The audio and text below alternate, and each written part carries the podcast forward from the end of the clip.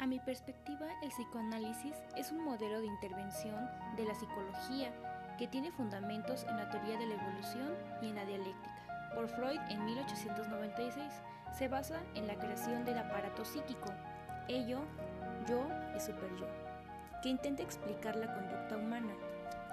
Es una práctica terapéutica de investigación de una búsqueda de la conducta, así con el objetivo de modificar el comportamiento.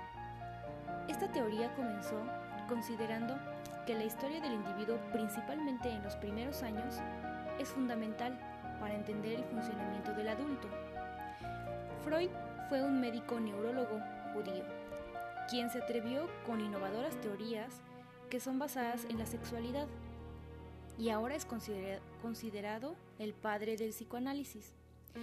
Alguna de sus aportaciones es la primera tópica del aparato psíquico, el sistema consciente, el sistema preconsciente y el sistema inconsciente.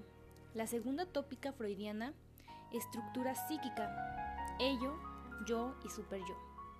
Neurosis, conflicto entre el yo y el ello. Psicosis, perturbación del anexo entre el yo y el mundo exterior.